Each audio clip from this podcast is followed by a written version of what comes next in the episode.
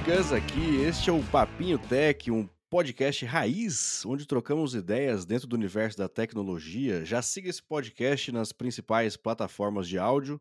Também assine meu canal do YouTube, Gustavo Caetano, também com conteúdo sobre tecnologia.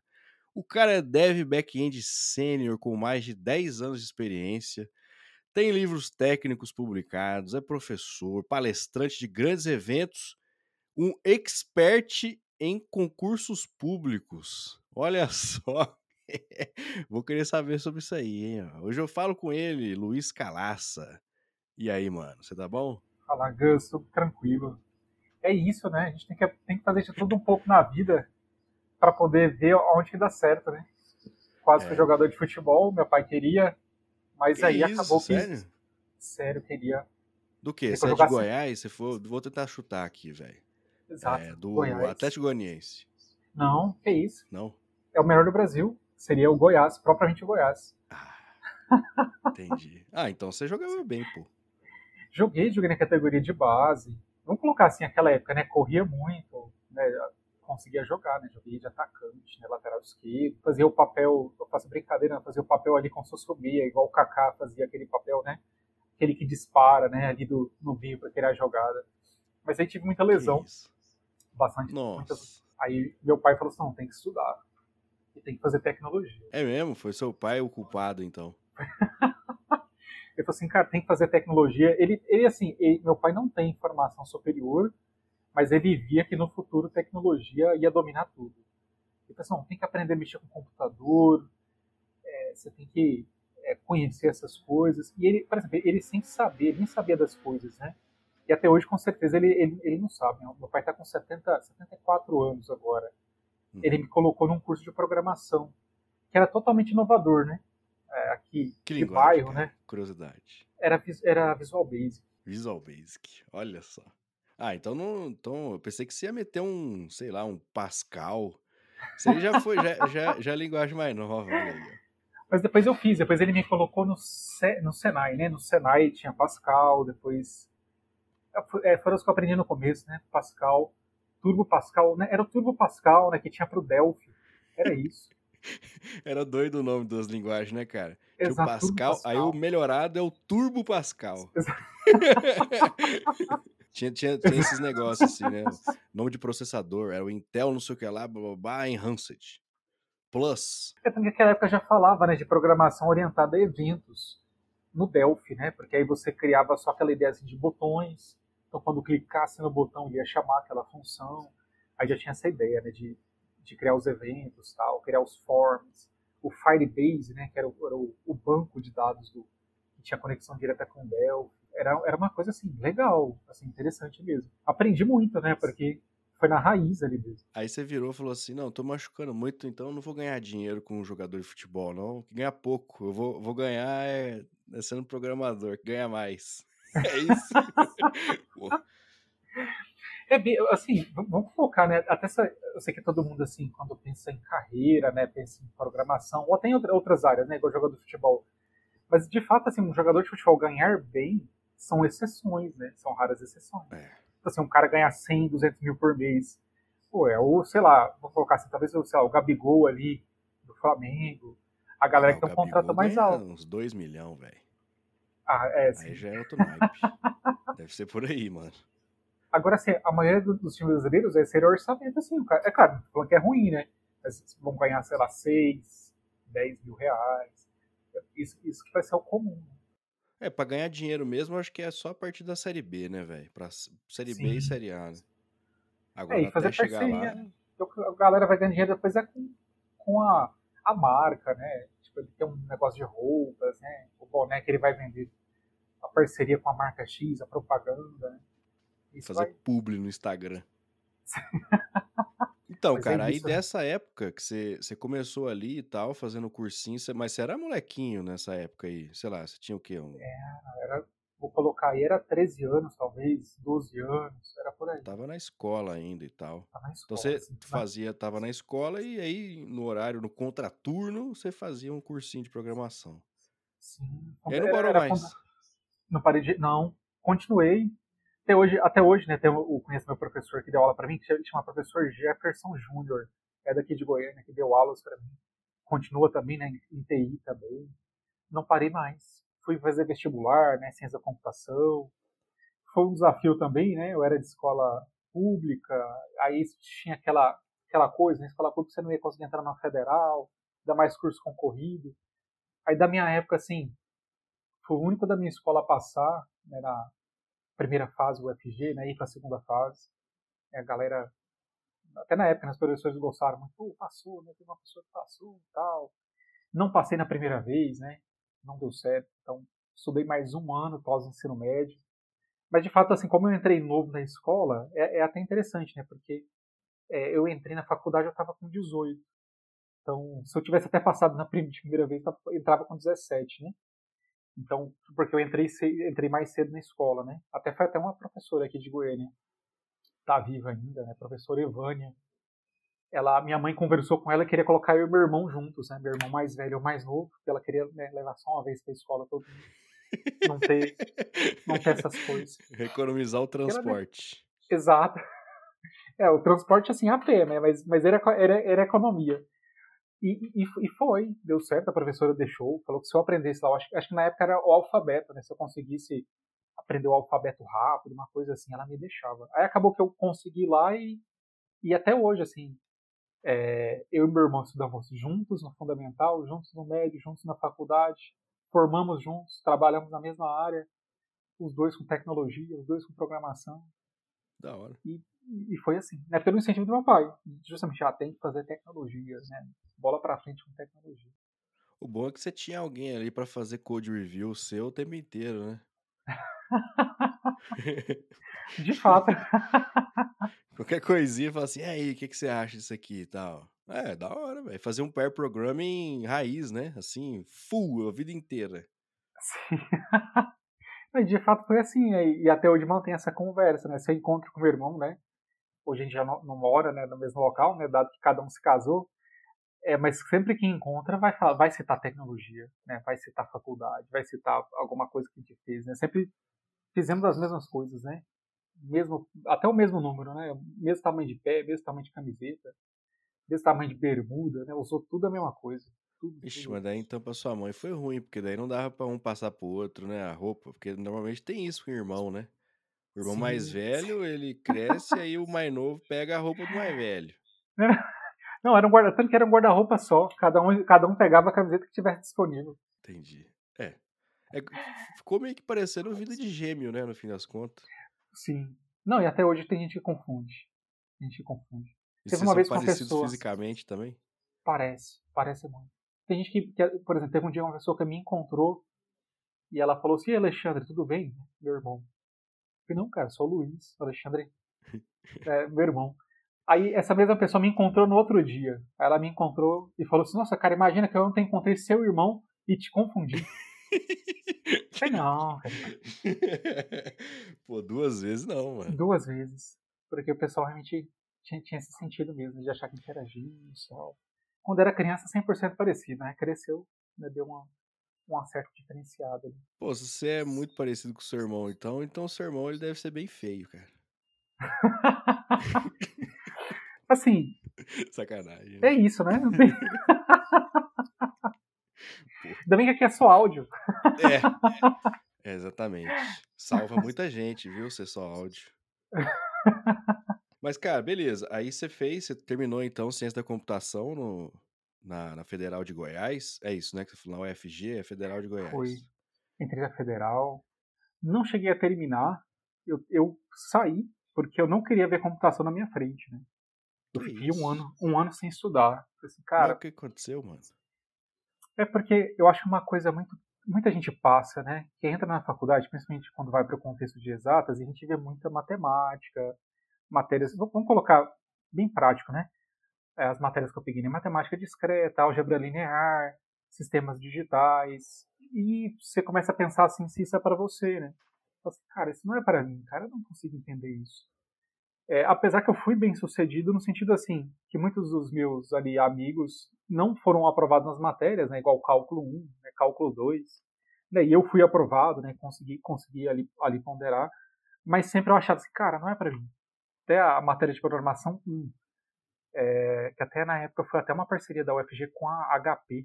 Estava começando a lançar essa ideia de tablet, não tinha tablets ainda. Uhum. Aí a HP liberou acho que 20 tablets lá para o UFG para a galera aprender programação. Então eu programei em tablet, né, usando tablet, né? Achava super legal, mas HP tinha, HP começou com Palm Top. Tinha canetinha, Exato. essas paradas, né? É, exato. E eles, eles fizeram essa questão inovadora, tipo, vamos colocar no mercado e tal, vamos começar ali com, o ambiente acadêmico aqui. Foi bom, assim, eu aprendi. Mas lembra até hoje, eu passei raspando, né? Então, a média da UFG era 5. E eu passei com 5 exatos, assim, ó, raspando. E eu vi outra galera aprender muito fácil, né? Então, até amigos meus que estavam ali, que até no segundo ano de faculdade, né, eu tive amigo que foi fazer é, a época, né? Facebook ainda estava crescendo tal. É, foi fazer estágio no Facebook. Né, ganhou estágio na Califórnia porque conseguia resolver algoritmos, né? Conseguia ali resolver o negócio, né? Botar para funcionar. É, e eu não conseguia. Eu falei assim, cara, eu não consigo resolver isso. Eu olhava para a estrutura de dados e assim, cara, o que é fila? O que é pilha? Meu Deus do céu, isso não é para mim. Então eu fiquei sem estudar e depois voltei. Então, assim, depois voltei. Mas realmente, assim, eu acho que é uma crise que muita gente passa, no sentido, assim, é, de não ter essa orientação. Eu acho que se tivesse alguma pessoa ali do meu lado, falando assim, cara, não, não é assim, isso aqui você tem que aprender o fundamento, isso aqui é tal coisa, no mercado vai ser desse jeito, é, tenta, né, algumas coisas que você não gosta, você vai ter que estudar de qualquer jeito, então, né, estuda pelo menos ali o mínimo para poder passar, né, tudo mais. Mas, de fato, é um curso difícil. Programação é difícil. Não adianta falar Demais. que é fácil. Programação é difícil é difícil assimilar, é difícil fazer, é difícil fazer funcionar. Às vezes você fala assim, ah, um framework vai me ajudar, vou, vou colocar isso aqui up, uma API muito rápida aqui, não vai fazer, porque vai ter uma dependência lá que não instala, seu Linux não vai funcionar, seu Windows vai bugar, seu Docker parou. Então, assim, não é uma coisa. Assim, exige resiliência fazer programação. Não é só programar. Tem um monte de coisa aqui ao redor que, se você olhar mesmo, você precisa de um monte de soft skills, né, também, né? Nossa, Ter paciência, demais. saber procurar respostas, né? Então... E tem aquilo também, né? Às vezes os problemas eles são muito pequenininhos, mas você fica muito tempo para resolver um negocinho de nada. E Exato. aí é onde, onde fica triste. Fala assim, nossa, aí você fica um dia. Esses, esses tempos, eu lembrei agora, esses tempos eu tava fazendo um exercício do Hacker Rank, cara. Falei assim, deixa eu quebrar a cabeça aqui. Mano, eu fiquei três dias para conseguir fazer, mano. E tipo, era uma bobeirinha de nada lá que eu tava comendo Sim. bola, sabe? Puta vida. E, e, é difícil, né, quando você pensa até em processo seletivo de programação, né, que às vezes é um problema fácil, mas você precisa fazer em 15 minutos, você precisa fazer em 30 minutos. Então, assim, e, é uma coisa até que. a pressão do tempo ainda, pô. Exato. E muita gente, assim, vai se sentir mal, né, ah, não consegui fazer e tudo mais. Mas assim, é, é, é, complicado, né? Quando você tem um tempo muito, muito ali muito pequeno, uh, um problema que precisa ser resolvido rápido, a pressão, você não consegue. Né? Mas é a forma avaliativa, né? Então por isso que a nossa área assim tem um monte de pedras para você passar por cima para você conseguir uma vaga, para você entrar no mercado, para você se manter no mercado também. É, você falou um negócio aí também que acontece muito, cara, que é o primeiro semestre em curso de computação, né, para quem vai fazer faculdade e tal, ele, ele é um divisor de águas gigantesco, porque é onde vai ter lá a primeira disciplina de algoritmos, normalmente tem ali já alguma coisa, você tem uma disciplina de matemática que vai arrancar o seu couro, e aí é onde, onde você fala, nossa, mas eu achava que eu ia vir aqui fazer um sitezinho, ia aprender a fazer um joguinho tal, ia ficar no laboratório, no computador o tempo inteiro. a pessoa começa a ver que o negócio não é só isso, né? E, e você falou aí também, né? Que começa, isso é inevitável. Em qualquer curso, você vai se comparar com os outros, né? Que estão ali ao seu redor. E aí você tem a, os dois lados, né? Tem gente que leva o ponto de, pô, é legal você se comparar com alguém que é melhor, porque vai te incentivar a ser melhor.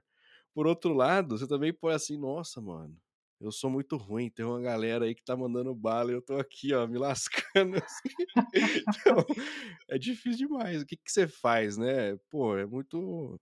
É muito complexo isso aí. Sim. É, essa questão da comparação, acho que vai ser normal, assim, de todo mundo fazer isso. Mas assim, eu acho que é importante, igual quando eu penso até agora, assim, nesse tempo que eu estou em computação, né? Vai fazer que eu acho que é exatos 12 anos, né? Que eu comecei a programar e, e até hoje aí. Assim, eu acho que sempre vai ter um lugar para você. No sentido assim, você tem que. É igual acontece hoje, muita gente manda currículo e não tem retorno, né? Ou tem, às vezes, um, um, um feedback ruim, pontuando, não, você não tem conhecimento de tal coisa. Existe um lugar para você. Existe um lugar que que vai, vai, vai observar o seu conhecimento e você vai ter esse lugar. Então você tem que sair mandando para 300 locais. Então, por exemplo, eu lembro nos primeiros trabalhos que eu entrei, eu sabia uma tecnologia que chamava Adobe Flex. Adobe Flex era uma tecnologia de front-end. Era como se fosse aí essa, esses elementos de hoje, né? JavaScript, né? Seja um Vue, Angular, React, Next. Uhum. É, e você conseguia fazer tudo drag and drop. Então, assim, você não precisava programar nada. Low code, né? O famoso low, low code. code. Exato, era low code. Você colocava ali as caixinhas, você organizava. É claro que tinha a programação por trás dele era ActionScript, né? uma, uma outra linguagem. Então, assim, às vezes você tinha que ajustar alguma coisa, né? Comunicar com a API, né? Tudo mais. Então, assim, para aquela época eu achei um local que tinha é, aquela expertise, né? Eu tinha aquele contexto. Então, assim, eu achei um local à época que eu podia trabalhar. E, e para aquela época, se a gente pensar, assim, quando eu achei esse local, eu ganhava muito bem para um contexto de Goiânia, né, para um contexto de computação. Até, até para pontuar, né, você pensa isso há 12 anos aí, é, eu lembro que o salário oferecido acho que era 1.700. Tipo, para aquela época era uma loucura. Nossa, uhum. tipo, o primeiro trabalho, é, aquela época o salário mínimo acho que era 600 reais, 700 reais, salvo engano, né? Até, acho, acho que é por aí. Então, assim, era uma loucura. Pô, consegui uma vaga, tô ganhando super, super top e tal. É, e entra aquela coisa, pô, consegui um trabalho, tô no mercado, achei um lugar. É, da, dali nunca mais parei, né? Sempre fui lá mandando currículo, olhando tecnologias, que é uma coisa que até que a gente não pode se perder. É sempre olhar tendências, né? A gente não pode perder o nosso olhar de tendências. Então, aquela época, por exemplo, a, a Apple, ela pegou e deu um ultimato, né, pro Flash, que era a engine que rodava um monte de coisa na internet. Aí a, a Apple falou assim, olha, a gente não vai suportar mais Flash aqui nos nossos navegadores. Então, tudo foi morrendo, né? Você tinha o Adobe Flash, que fazia joguinho, fazia animação. Salvo engano, até que tinha aquele. Não sei se você lembra, Gus, que era aquele mundo, é, mundo canibal, eu acho. Mundo canibal, tinha... era Flash. Era Total. Flash. É. Então, assim, tinha um monte de coisa na internet que era Flash. Então, assim, todo mundo foi morrendo. Porque não tinha mais animação. Tudo, tudo que era animação que se mexia era Flash. Né? Exato. Isso. Tanto que eu nem vejo isso. É claro, né, depois veio o HTML5, né? A biblioteca JavaScript, né? Também pode fazer algum tipo de animação. Mas desses ainda semelhante a Flash, eu não consigo nem citar aqui agora. O que, que tem hoje semelhante ao Flash? Não sei. Que faz animação tão fácil igual o Flash fazia. É. Não Até sei. porque acho que perdeu um pouco da moda também. Acho que a galera não valoriza mais esses negócios. Sabe, você passa o mouse aí tem um. Tinha, tinha aqueles blogzinhos que você passava o mouse aí saía umas borboletinhas, fazia um monte de papagaiada, assim. Ela não curte mais esses negócios, cara. Aí, aí morreu, né? aí, por exemplo, quando a Apple anunciou isso, eu lembro que eu fiz aquele aquele pivotar da carreira. Assim, cara, não posso mais focar em Adobe Flex, vai morrer. E assim, ou eu focava em HTML, CSS e JavaScript, para focar no front ali. Gente, e é claro, a gente não tinha muito essa nomenclatura que está usando hoje, né? Era, era o Web Developer, né? O, Webmaster. Webmaster, exato. É. é Webmaster. Então você tinha que saber tudo, né? Você tinha que saber HTML, CSS, JavaScript e o PHP. Né? Você conseguia fazer as coisas funcionarem. Então, naquele ponto eu falei assim, cara, agora eu tenho que focar em alguma coisa. E eu foquei no PHP. Eu falei, vou focar no PHP.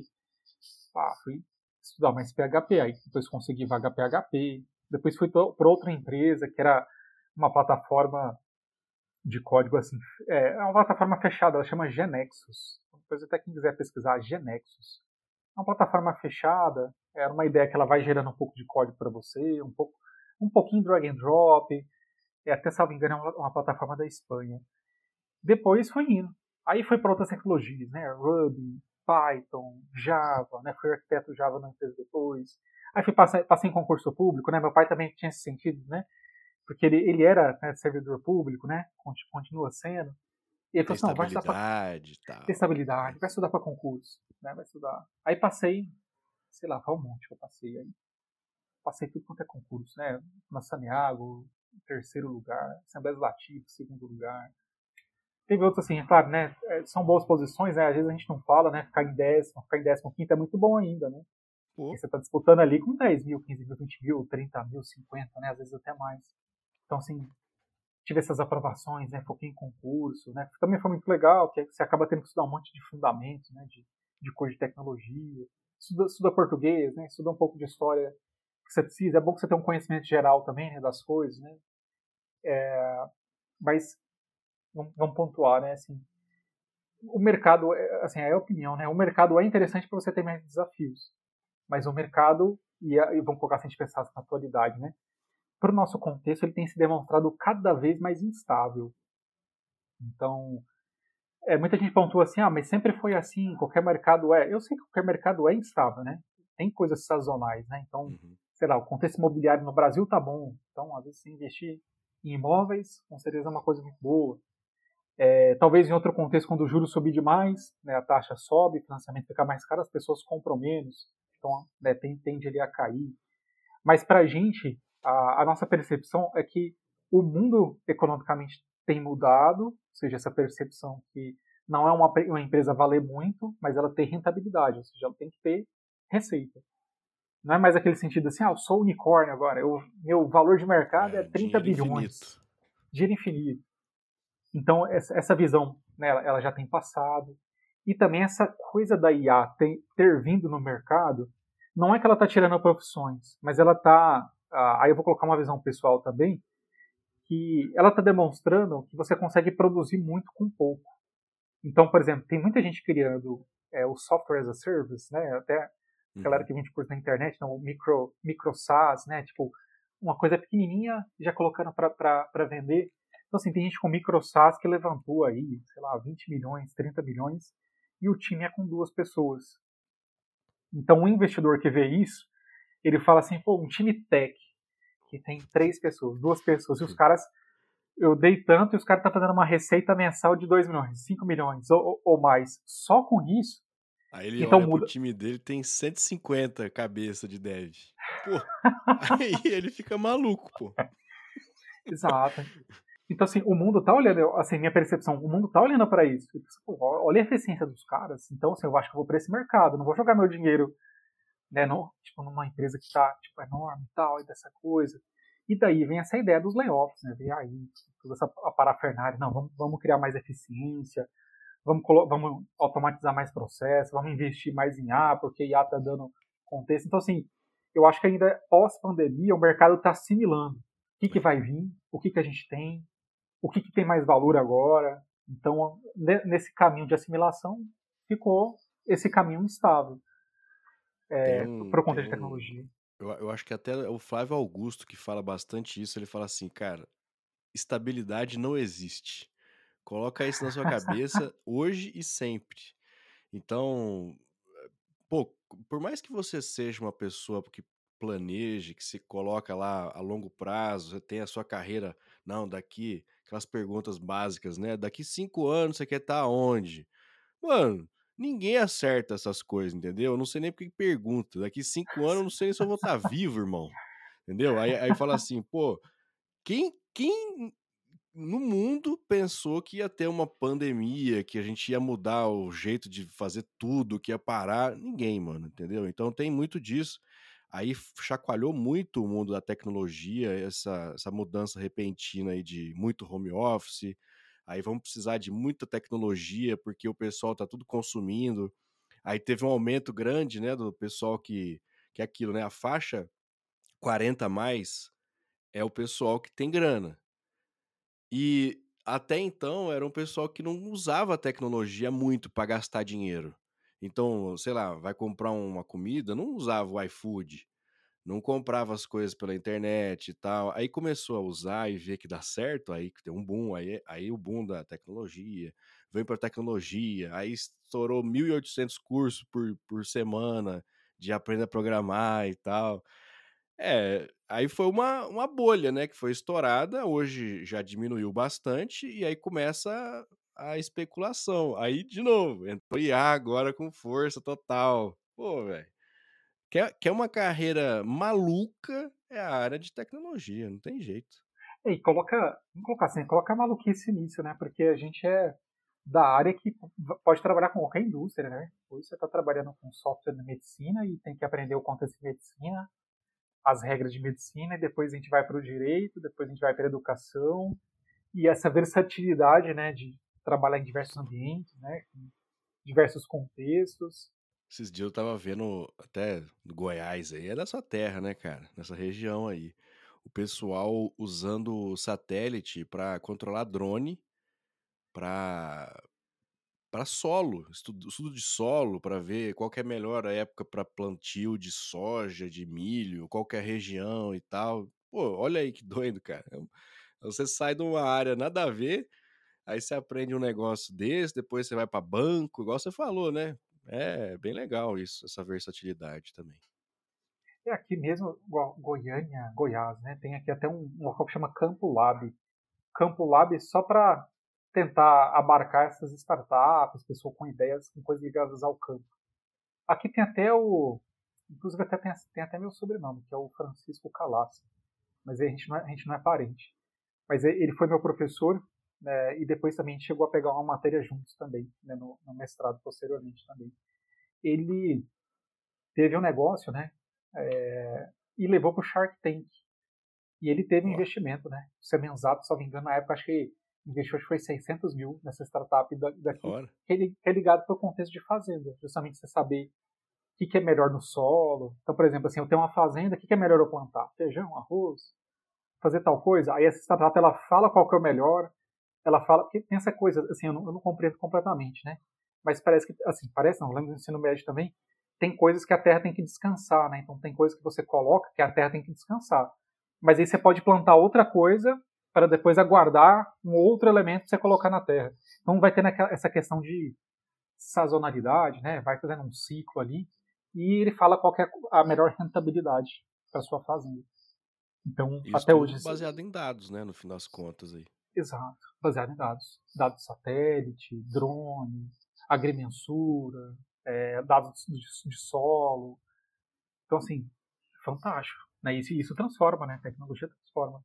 Você falou aí, cara, eu, eu queria, queria saber um pouco mais sobre o concurso público. Concurso público na área de tecnologia e tal, porque eu, eu vejo que pouca gente fala muito sobre isso, cara.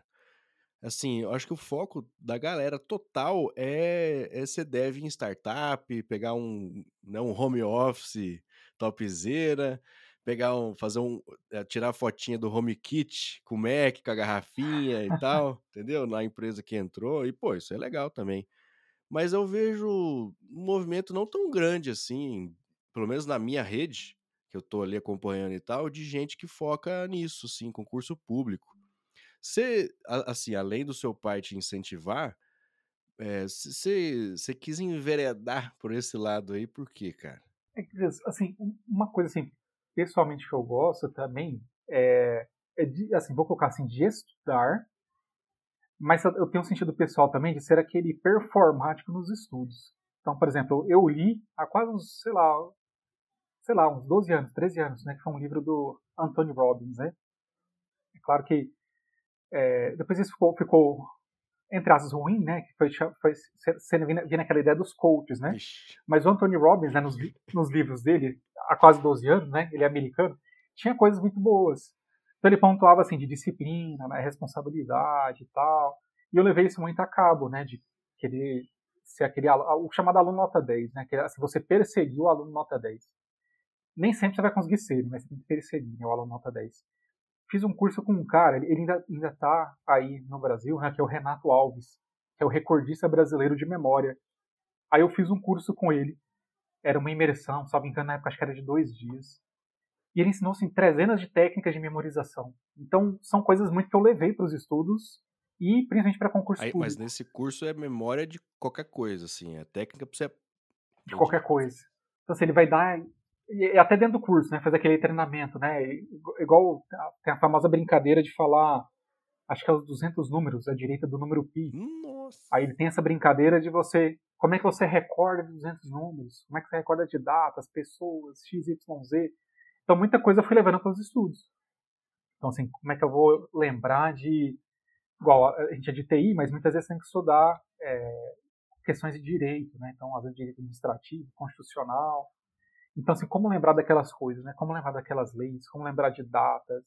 Então, é, essas coisas eu fui pegando. Então, fui levando muito para concurso. Agora, a, a, grande problemática também no começo é que você, seja eu, acho que várias pessoas, muita gente acha naquele sentido assim que é impossível passar e que provavelmente as pessoas que vão passar, elas já estão tipo carimbadas, né? Tipo, é como se ela tivesse um passe livre é. lá, alguém vai colocar o nome dessas Mas pessoas a teoria lá. da conspiração, ela existe, mano, entendeu? É. Então, assim, eu até pontuaria, né, pro pessoal, assim, quando, até né, quando dei aulas, né, tal, para preparação para concurso, de, de, colocar assim, olha, se você tirar uma nota alta, você vai passar, não tem como você não passar, né, ou, ou então você vai provar, né, depois, né, olha, meu cartão resposta tá aqui, tá digital, né. Não é, porque até porque não é, não é assim, não é, não é, não é discursiva, né, as questões, é objetiva, então aí não tem como mesmo. É, não, você acertou tudo, você vai uhum. passar. Então, por exemplo, o meu, o meu irmão também, numa época, ele passou primeiro que eu em concurso, né? Ele também estudava, né? Como a gente fazia, irmãos, né? fazia as mesmas coisas e tal. É claro que ele se enveredou para concurso primeiro, né? Depois ele me convenceu a estudar. Então, você tem que estudar também para você passar tal. Porque eu fui para o mercado primeiro, né? Isso foi para concurso. Ele, ele fez uma prova que ele passou no concurso que ele acertou, é, eram 80 questões e ele acertou 76. Ele errou 4. Aí quando ele fez isso, eu falei assim, cara, como é que alguém pode fazer uma coisa dessa? Assim, existe alguém que fecha uma prova? É claro, eu, eu, estudava, eu fazia as coisas, mas eu não tinha visto alguém ainda. Então eu acho interessante também quando você vê alguém próximo. Alguém que te fala assim, olha, eu passei, eu fiz, eu estudei, a minha técnica é essa. Eu peguei, por exemplo, eu estou falando aqui agora, ah, eu peguei as, as, técnicas do Renato Alves, eu peguei tal coisa, tal coisa. Porque quando eu vi ele passando, eu falei assim, cara, é possível. Aí foi quando eu fiz o da Saneago, né? Saneago é uma, uma empresa Sociedade de Economia Mista daqui de Goiás, né? Para o contexto de, uhum. de, água, né? Saneamento básico e esgoto. É, aí tinha, eu acho que era, sei lá, 50 ou 60 mil pessoas. Mas para a área de tecnologia? Ou... Para tecnologia. Galera. E eu falei assim, cara, como é que vai passar numa prova dessa? Fui usando, estudando, estudando. Aí quando saiu o resultado, eu passei, se não me engano, foi terceiro ou quarto. Né? Deve estar o edital na internet ainda, mas foi terceiro ou quarto. Aí eu falei assim, cara, é possível passar, bicho. Como é que você, aí você pensa assim, como é que você ultrapassa tipo 30 mil pessoas, 40 mil pessoas? Então funciona, né? Você memorizar, você estudar. Quando tem, quando tem esse monte assim, eu acredito que tem muita gente que vai assim meio que não tem menor condição e fala assim, ah, vai que Deus me dá uma benção na hora e aí eu acerto todas, né? Eu acho que tem muita gente. Sim, tem demais, demais. Eu vou colocar assim, é, dos concursos que eu fiz, aí é a percepção de nota mesmo, né? Minha percepção de nota é que você está concorrendo diretamente mesmo com no máximo 10% ou até menos de 10% daquele número que está lá. Então, se tiver mil, cara, você está concorrendo com umas 100 pessoas no máximo. No máximo, no máximo, no máximo. E eu sempre tenho aquela ideia também. Eu estou fazendo a prova, acho que muita gente que é de concurso tem isso eu tô fazendo a prova, aí eu olho para uma questão assim, eu já tenho aquela noção, cara, essa aqui ninguém sabe, eu tenho certeza. sabe aquela coisa assim, cara, eu tenho certeza. Isso aqui é só quem já trabalhou com é tal coisa, isso aqui é só né? quem já fez tal coisa. É muito específico. Aí eu falo, cara, essa aqui é você tá. E tem umas questões também que eu vejo assim, ah, eu não sei. Que eu já aponto, cara, isso aqui ninguém sabe. Quem que vai lembrar de ter, qual que é o comando dentro do IBM2 do banco de dados XYZ ali? Não vai lembrar, ninguém vai lembrar disso. Então, na hora da prova, você já tem aquela noção. Não, isso aqui eu, ninguém sabe. E você dá aquela noção. Isso aqui eu sei. A galera não sabe, né? Também quando tá dentro da sala, assim, vai entrando as pessoas, né? Eu já olho para as pessoas eu sei que fica ruim, né? Assim, não, cara, a pessoa não vai saber, não. Eu, eu, vou, eu vou conseguir passar nesse negócio. Já vai julgando já. é, vai ficando aquela coisa. Era até os colégios de vestibular falavam pra você fazer isso. Não, pra você manter a confiança. Não, ninguém vai passar daqui da sala, não. E quanto mais pessoas faltam na sala, você fala assim, tá vendo? Pô, tá faltando todo mundo, ninguém vai vir fazer não, essa se prova, você olha pro lado e a pessoa tá com o mínimo de, de a, a feição dela de desespero, aí é a sua alegria. Exato, exato. Ah, não, gente que olha pro teto, gente que tá parado. Porque quem sabe ele faz de uma vez, né? Quem sabe ele não para, ele vai fazendo de uma vez. Então, quem tá focado é quem sabe. E, e outro ponto também, Gus, que é uma coisa psicológica. É claro que muita gente passa por isso, mas não resolve essa questão. É para mim, me incomoda se eu for fazer uma prova e eu não souber a prova. Porque para mim eu perdi meu tempo. Só que para muita gente é assim, você fica com raiva ou fica ali psicologicamente mal porque você fez uma prova ruim, mas você, além disso você não tinha estudado, mas mesmo assim você se sente mal porque você não estudou. Só que você nunca estuda. Aí fica aquele assunto, nossa, cara, fiz a prova, saí mal de novo. Tá, mas da próxima vez você estuda, então. Não, da próxima vez eu Igual vejo. esperar ganhar na Mega Então, assim, Sena e não apostar. Exato. Não. Exato. Então, assim, eu não consigo. Você ir para uma prova sem estudar. É, que é uma coisa do Renato Alves também. Você não pode ir por uma prova sem estar preparado para tirar 10. Ah, então para que você está indo fazer a prova, então? Você vai perder tempo. Não vai fazer, então. Estuda primeiro. Para que você vai perder seu tempo? É igual entrar em processo seletivo de computação, né, das vagas aí de, de dev. Aí você sabe que a vaga tem o, o desafio de código, você sabe que são probleminhas do HackerRank, e você não faz antes. Aí você chega lá e não sabe e sai desanimado. Nossa, não consegui resolver. Ah, mas é lógico. Você entrou pro jogo sem treinar. Ainda, ainda coloca a culpa ainda, fala, "Ah, o mundo é injusto. ah." Não, não tem como. Você, você quer disputar lá ó, o campeonato de fisiculturismo sem ir pra academia? Ah, não, eu vou conseguir de qualquer jeito, meu psicológico é forte. Não, pô, você tem que treinar. Você vai jogar futebol igual. Eu treinava muito, né? Fazer treinamento físico, né? É, para jogar aí nos, na- nos- nos campeonatos.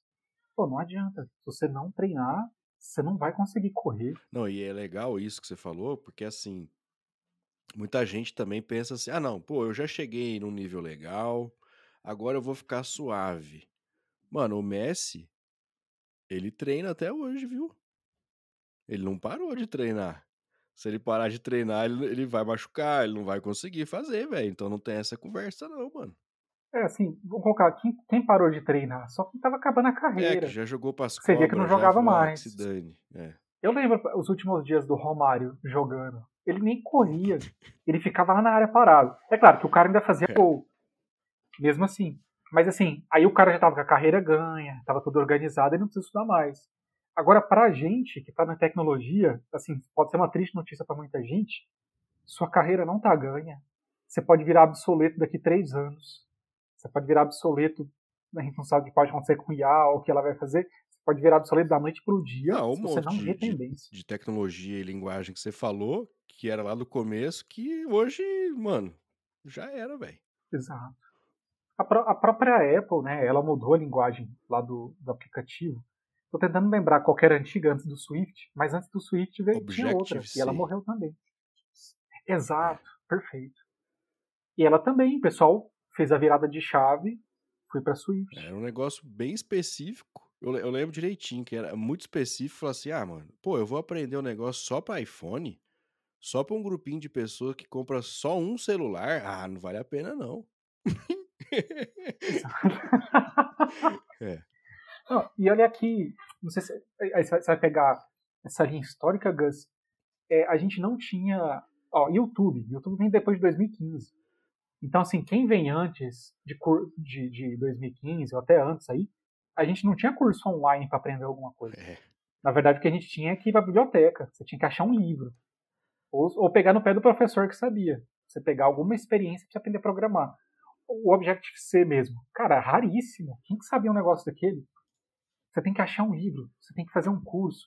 Eu lembro até de consultorias que tinha no Brasil. Eu não vou, não vou citar aí os nomes das Uhum. consultorias, mas eu lembro que tinha uma em Brasília que ensinava Java, que aí você era aqueles cursos assim, quando você queria aprender a programar alguma coisa, você tinha que pagar tipo 5 mil, 10 mil no curso. Ah, você vai para São Paulo, vou, vou pro, pro DF, vou para tal coisa, vou fazer um curso de 10 mil para eu aprender a trabalhar com Java, tra- aprender X, Era um conhecimento raro, né? Então, não assim, tinha lugar nenhum. Não tinha que fazer, não. Exato. Hoje, assim, democratizou 100%. Né? Sem, aí não vai atrás, cara. É é- não dá pra acreditar, bicho. Exato. Olha, você tinha que gastar muito. Eu lembro que eu fiz um curso de PHP que eu paguei, acho que na época era 2 mil reais. Que era caro, era caro para livro era muito PHP. caro. Livro é caríssimo. Aqueles livros assim, aprenda a orientação a objetos em 21 dias. Né? Tinha muito desses negócios.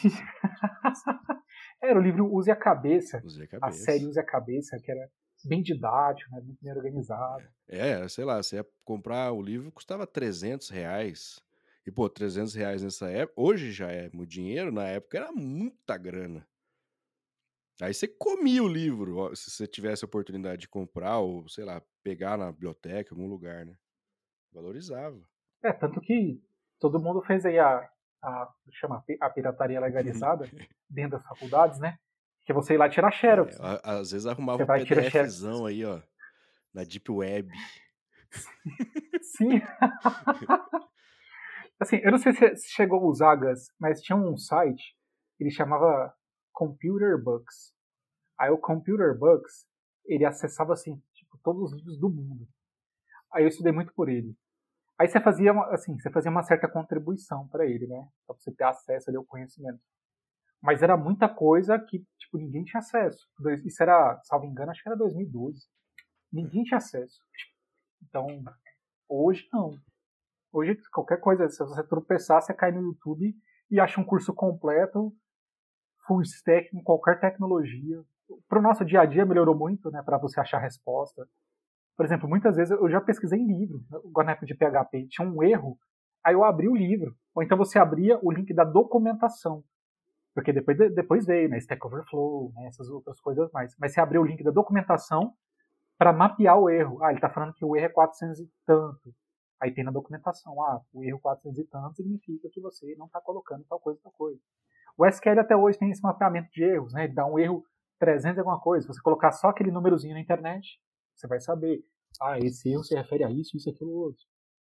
Mas as linguagens de alto nível já não tem isso mais. Alto nível assim, né? Os frames, aí, aí você, tem que se virar para saber. Eles não tem um código, né? Não tá mapeado igual estava mapeado anteriormente. É.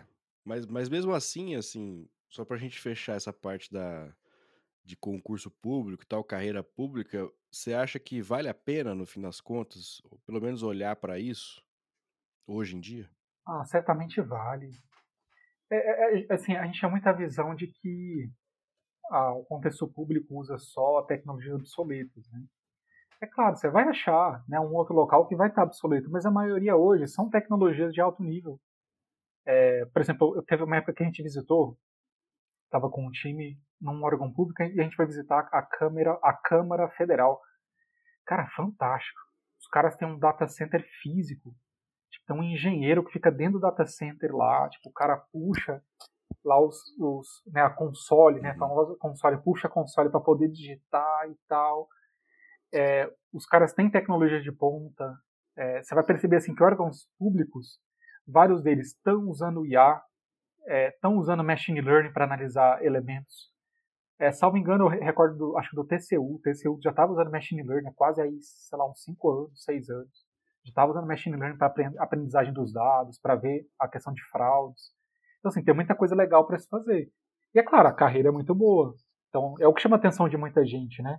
Você entrar ali, depois fazer uma pós-graduação e ter um aumento ali de 20%, 25%, 30%.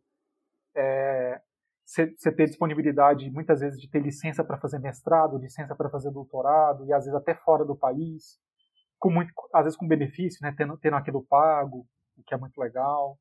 Então, assim, é uma carreira boa. Uh, e, e, com certeza vai chamar a atenção, porque é o pêndulo também do mercado, né?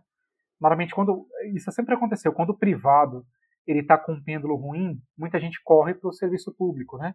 E quando o serviço público está num certo reboliço, vai todo mundo correndo para o privado, ou se o privado está chamando mais atenção, né? Que é o contexto de instabilidade mesmo do mercado, né? Então, agora se voltou para o concurso público. E a gente vai ter agora até o sentido lá do Enem, Enem, né? O Enem dos concursos, né? Que é a nova forma agora de entrar nos concursos, né? Foi anunciado já pelo governo Enem federal. dos concursos? Então, é esse é o nome do negócio? Não, assim, assim, eu acho que é um, é um, apelido, né? Não sei se vai ter um nome específico. É porque agora é igual o Enem, né? Enem você faz uma prova e escolhe a faculdade no Brasil ou até no exterior, né? Portugal mesmo você pode escolher também. Agora vai, você vai fazer uma prova só e você pode direcionar para qual órgão no Brasil você quer usar a sua nota. Então você vai usar uma ah, nota para poder entrar num órgão específico. Legal, cara. É legal, porque você faz só uma prova, né? Isso dá, um trabalho tremendo, né? Você tem que viajar para tudo quanto é órgão para fazer prova. Esses tempos, assim, sei lá, deve ter um ano, talvez. Aqui, eu, eu moro em Curitiba. Teve um, teve um concurso, foi da área do direito, cara. Que aí, tipo assim, veio gente de tudo quanto é buraco, assim, e aí eu não lembro qual que foi a razão, mas cancelaram ou adiaram. Tipo assim. Nossa! Como é que fica, cara? O pessoal vem de busão, não sei, vem de tudo quanto é lugar para fazer uma prova e tal. É, não, esse, esse rolê aí é, é doideira. Tendo uma prova só é maravilhoso. É tipo um SISU também, né? Pô, tem a nota do meu. Qual, qual instituição federal, pública eu conseguiria aplicar, né? É, e querendo ou não, assim, carga horária de trabalho é menor. Então, assim, tem muitos concursos que é só meio período, né? Então, você trabalha só pela manhã ou só à tarde. O que, o que é legal, né? Você passa mais tempo com a família, né? Você tem tempo para se. Uh, vamos colocar, né? Se personalizar mais ali, especializar em alguma coisa, estudar seus hobbies. Então, assim, também pensando em pêndulo, né? Até uma época, né? Meu pai queria concurso. Mas eu fui num médico também uma época, né? Que ele falou assim: não, você está estressado. É claro que aí entra a parte engraçada. Não, você está estressado, eu acho que você tinha que ir para o concurso público. Né?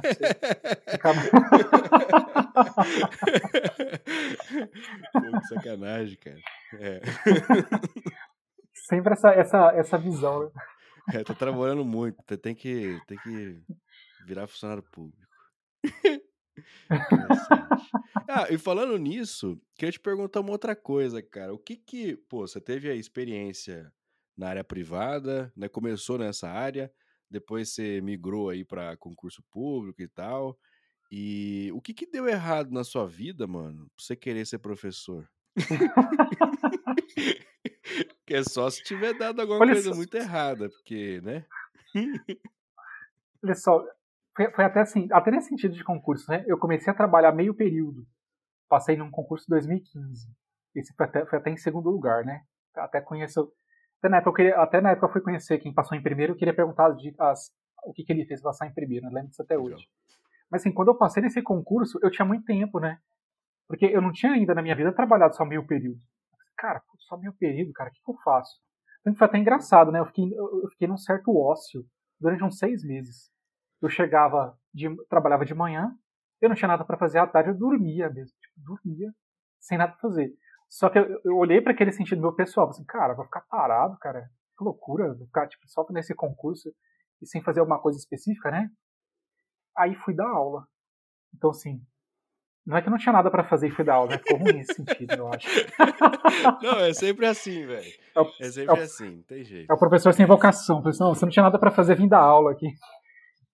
Mas assim, eu, gosto, eu sempre gostei de ensinar, então, assim, na escola tal, eu gostava muito de ensinar matemática. Né? Então, alguém tinha dificuldade, lembro até hoje, na sétima série eu ensinava muito a fazer a raiz, aquela raiz aproximada, né? Que tem umas pontinhas para fazer a raiz aproximada.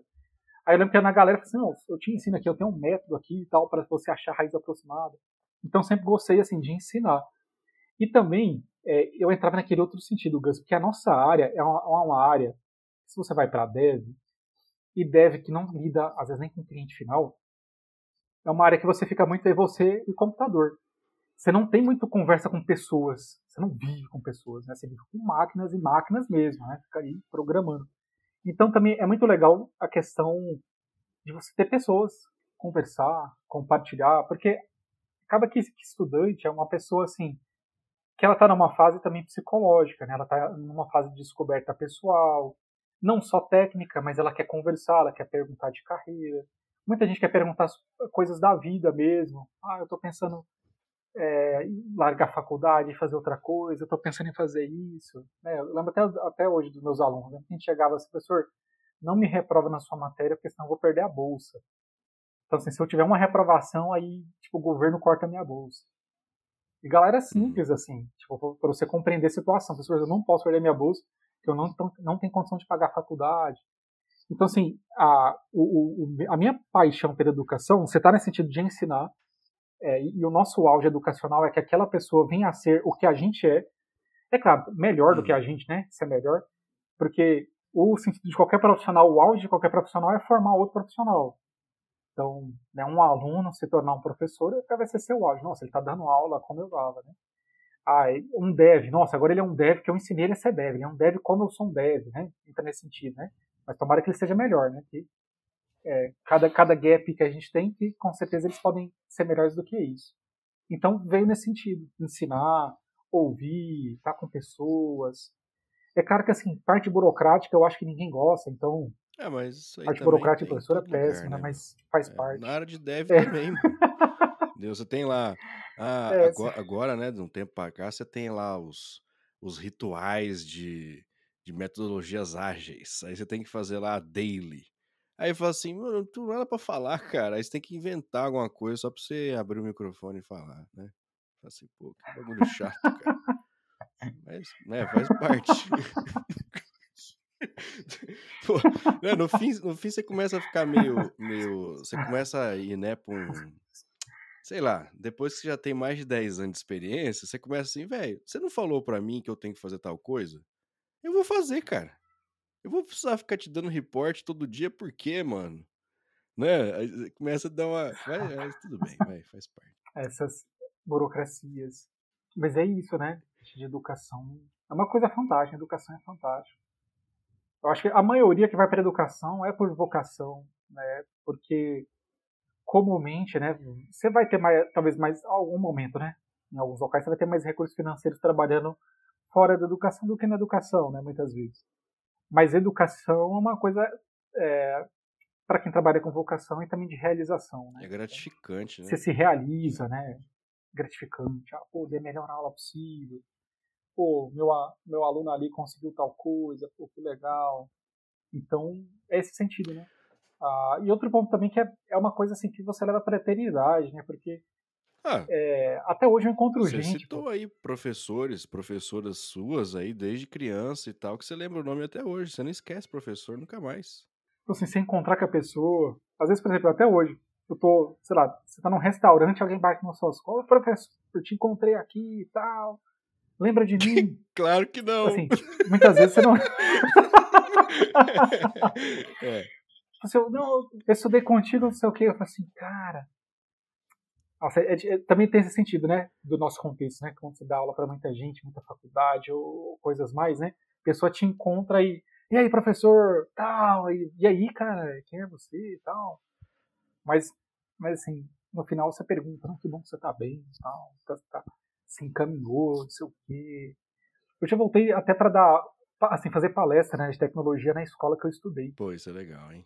fui lá, fundamental, assim, e, muito legal, assim, os professores, assim, me encontrar, assim, é claro, alguns já aposentados, mas alguns ainda tão nativos, encontrar, assim, nossa, que legal. Eles, sentirem orgulho, né, de você voltar lá, de estar ali, né, tendo, tendo tido uma produção, né, tá levando ali uma mensagem boa ali para criança, para jovem, tudo. Eu, eu gosto de pensar que é como se fosse um flerte, assim, com o, o sentimento de ser famoso, cara. Né? De alguém vir assim, pô, vou tirar uma foto. Falei, Caramba, que doido, velho. Mas não é só por. A pessoa, ela realmente gosta de você e ela tem um sentimento de gratidão, assim, que, pô, você ajudou a melhorar a vida dela de alguma forma, né? Porque a educação, ela transforma a pessoa e transforma a família dela, as próximas gerações. É um negócio muito legal, assim. Eu gosto de pensar que tem aquele. é, como se fosse uma. um mosquitinho que veio assim, te pica em algum lugar, e aí você ensinou uma pessoa. Nunca mais você quer parar de fazer isso, porque é muito legal compartilhar o conhecimento de alguma forma, né? Ou através de palestra, ou enfim, que também, também de certa forma, passa um pouco disso também, né? E, é- e é isso, né? Porque você se diverte, né? Porque você está onde você deveria estar, né? Fazendo o que você quer, né? Então, você acha legal. Igual na- nas, nas aulas mesmo, né? Muitas vezes você às vezes bate um papo, né? De uma conversa. Às vezes não é a aula técnica, né? Mas você está ali criando uma, uma empatia com todo mundo. Tá pontuando de futuro, dando mais confiança, né? Porque educação não é só estritamente o conteúdo Não. técnico, né? Igual, igual, a gente estava falando, né? humana, Que ele né, passa a cara? vida da pessoa. Você pensar, uma pessoa fica ali quatro horas na faculdade, cinco horas na faculdade. O professor, né, quase aí, um, vamos colocar um terço do dia, ela tá com os professores. né? Então ela tá doando a vida dela ali também a gente tá se doando da mesma forma. Né? Aí é onde entra, né? As piadinhas, fazer uma gracinha ali pra galera rir. As piadinhas sem graça do professor e tal. é. Mas. Eu, eu até brinco, falo assim, não, eu até queria dar mais aulas para vocês, mas infelizmente eu tenho que parar para fazer piada. É a realidade. É, porque senão, senão vai ser muito triste, né? Cara, eu queria entrar numa polêmica aqui, cara. que é o seguinte: existe uma, uma geração de devs novos aí que meio que são apaixonados, eu não sei por alguma razão começou isso, com o clean code. Tem lá o livro e tal, não sei o quê, mas aí eu, come... eu esses dias eu tava refletindo sobre isso, cara. Assim, na sua, eu queria ouvir a sua opinião sobre isso, assim, de faz sentido alguém que tá começando a programar, a começando a entender essa brincadeira toda, se preocupar com clean code, comprar o livro e tal, né? Porque a galera compra, tira foto, posta no LinkedIn, fala assim: "Ah, eu comprei o livro Clean Code e tal. Já vamos aprender do jeito certo, papapá". Eu fiquei refletindo sobre isso, cara. Eu queria ver o que, que você acha disso. Olha, assim, eu, eu pontuaria é, primeiro que eu, eu não diria. Vamos colocar, se a pessoa quer aprender algumas coisas pontuais, é claro, eu, eu sei que o livro é a melhor fonte, mas para quem está começando, é melhor a pessoa ver um vídeo ou um curso de alguém que interpretou aquele livro. Seria melhor, né? Esse, esse eu colocaria o primeiro ponto. Porque se ela colocar o livro, aí vai confundir mais ainda a cabeça dela.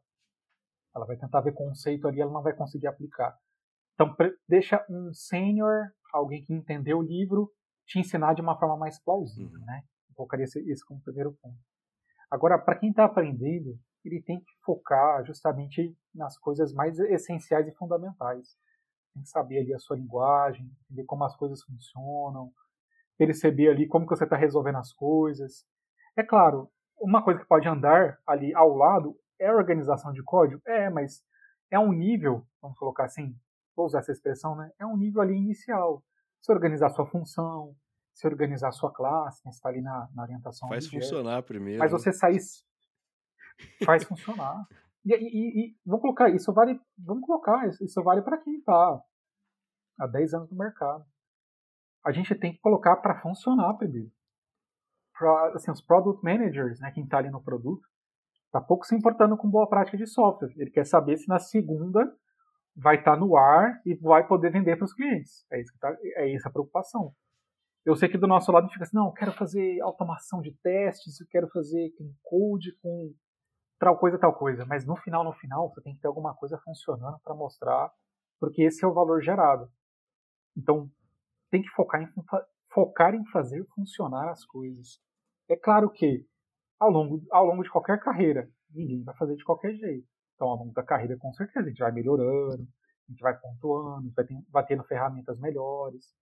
Né? Hoje você já tem um copilot, né, que consegue já olhar para o seu código. Você perguntar para ele assim, olha, né, eu preciso mudar alguma coisa aqui, preciso melhorar isso. Então você já tem ali uma pessoa para perguntar, né, um pair programming né, com copilot. Mas no fundo, no fundo, o que vai fazer diferença para você é fundamento. Você tem que saber programar, tem que saber a linguagem. Você tem que especializar naquilo programação, propriamente dito. Né? Você pode estudar outras 300 tecnologias, mas alguma coisa você tem que saber. É. Você pode saber cinco linguagens, de forma geral, mas uma você tem que saber muito bem. É, é o fundamento, os fundamentos, cara. Que é o, o, por exemplo, a faculdade tem muito, né? Isso que você falou lá no começo de, pô, é muito difícil e tal, não sei o quê. Matemática e tal, dá vontade de desistir. Aí você, você fez até uma pausa, depois voltou. É isso que faz você ter consistência depois ali na base, né?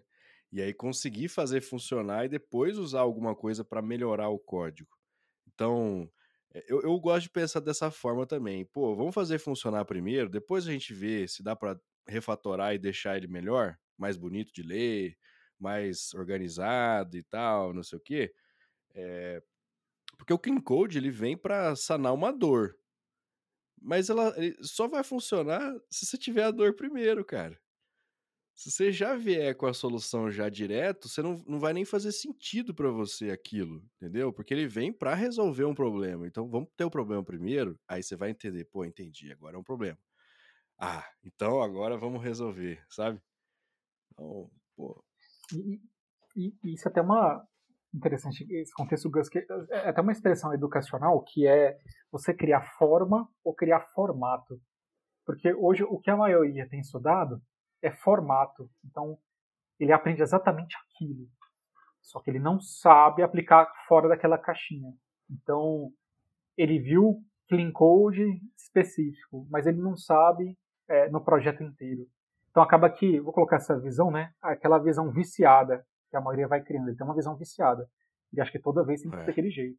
Tanto que entra naquele sentido que se você discute com a pessoa, ela fala assim, não, mas clean code é isso aqui, ó. Solid, né? O solid lá do single responsibility, ó, é só uma função. Justamente porque ela fez um formato. Ela achou que o S era uma função. Ela não sabe a forma, ela não sabe qual que é o conceito, a aplicação no projeto completo. Então muita gente não está dando forma de programação, está criando formatos. Então acaba que a pessoa se perde e tem visões muito simples. Perfeito. Galera, sendo aqui para o nosso final da nossa conversa, eu faço um bate-bola e aí você tem que responder na lata entre duas opções, beleza? Tem coragem? Perfeito, vamos lá. Então, Front-end ou back-end? Back-end. CLT ou PJ? PJ. Ai. Não, agora me justifica, cara. Mas aí tem que ser por causa do dólar, né? Mais... Eu imagino. É, é, assim, também. Mas eu acho que você ter mais coisa nas, nas suas mãos, mas com boa educação financeira. Hum. Eu, eu, eu, colocaria essas duas coisas. Não só PJ para CPJ, ah, que tô livre e tal, não. Mas é, para você ter mais coisas no controle e você ter a liberdade para você organizar com boa educação financeira. É, porque só PJ em si, cara, muita gente se ferra, né? Exato. Porque ele acha assim, ah, tô com dinheiro mais líquido aqui. Não, mas o sentido é você ter uma boa educação. Por exemplo, o CLT vai te forçar a fazer algumas coisas que você não faria, né? Às vezes o cara PJ, ah, não vou fazer plano de saúde é. não, porque tô novo e tal, não vou precisar disso. Aí quando eu precisar... Aí vai estar tá mais caro, velho. Então é preferível começar agora, bichão. SQL ou no SQL? Ou no SQL? SQL. Não seria mais raiz. Acho que você ter as suas carries. É, e, também, e também a gente sair dos ORMs. Os ORMs viciaram muito. A gente não consegue mais pensar numa carry, pensar em performance do SQL. A maioria acha que né, os frameworks vão resolver tudo e não vão resolver tudo.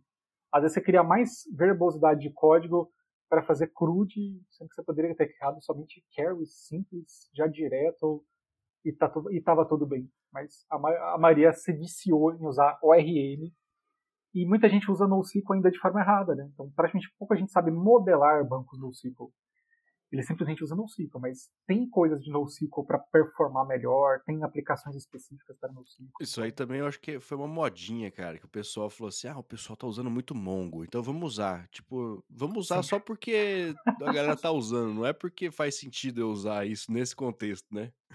Pô, aí não. Exato, exato. Código limpo ou código sujo?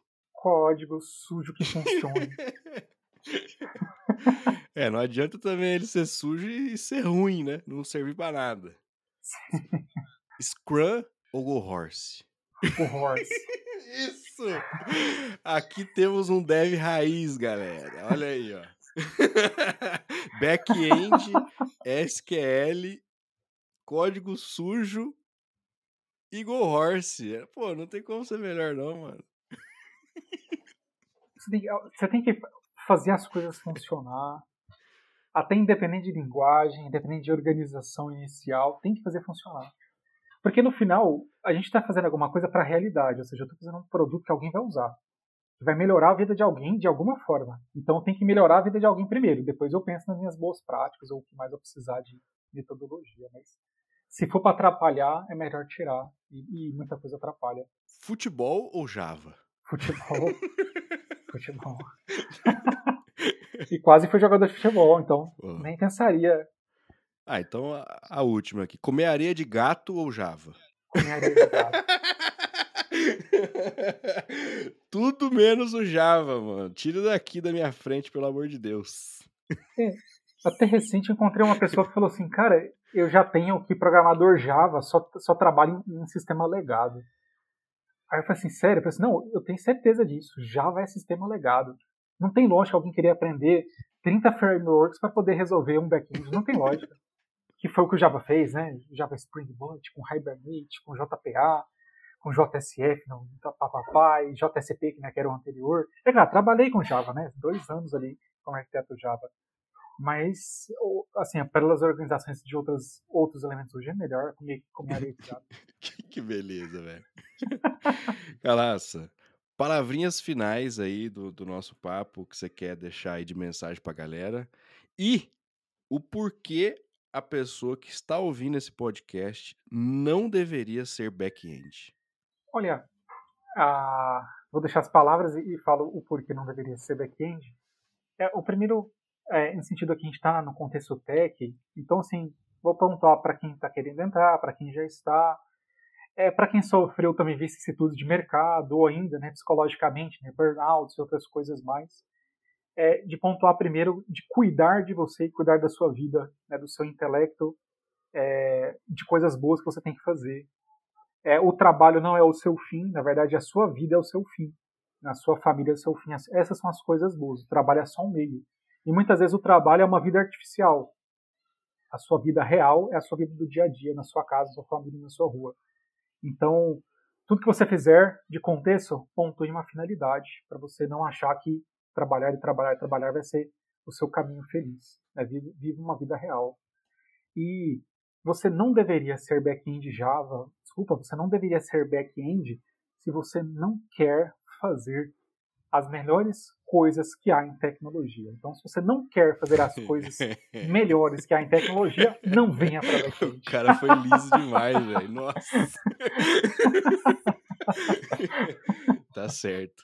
Cara, como é que a galera encontra você aí nas redes, se algum site que você tem e tal, que queira conhecer por você um pouquinho mais? 100% das redes é arroba Luiz Calaca. Então você vai achar artigos. Colocar Luiz Calaça, pode colocar no, Assim, tem muita gente que não tem essa possibilidade, mas se você colocar Luiz Fernando Calaça no Google, você vai achar é, tá indexado, porque já tem artigo, né, tem palestra que está lá, então você consegue achar indexado no Google mesmo. Então, Luiz Calaça, Luiz Fernando Calaça, acha tudo. Acha artigo, acha palestra, acha Instagram, acha LinkedIn, e é isso. Né? Quem quiser bater papo é só me Cara, chamar. quando é famoso, ele é indexado no Google, cara.